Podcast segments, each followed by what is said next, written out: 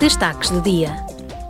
Amanhã, os deputados da Comissão do Desenvolvimento e da Comissão do Ambiente, da Saúde Pública e da Segurança Alimentar analisarão o projeto de relatório sobre a aplicação e execução dos Objetivos de Desenvolvimento Sustentável das Nações Unidas.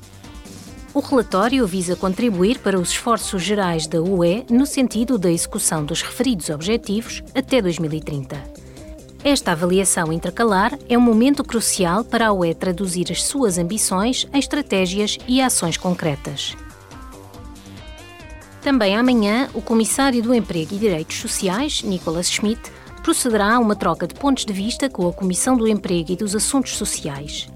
Espera-se que esta troca mantenha os deputados a par das iniciativas políticas e legislativas recentemente apresentadas pela Comissão, bem como as que serão ainda apresentadas no próximo ano. As principais prioridades são o Ano Europeu das Competências, o desemprego jovem, o Passaporte Europeu de Segurança Social, o Quadro para a Economia Social, a Garantia Europeia para a Infância e a aplicação do Quadro Estratégico da UE para a Saúde e Segurança no Trabalho. Ontem, a Comissão dos Direitos das Mulheres e da Igualdade dos Gêneros organizou uma audição com a Delegação para as Relações com o Afeganistão para debater a situação das mulheres e das raparigas no Afeganistão. Desde a tomada do poder pelos talibãs, as mulheres têm sido oprimidas, silenciadas, excluídas da vida pública e de cargos públicos e judiciais.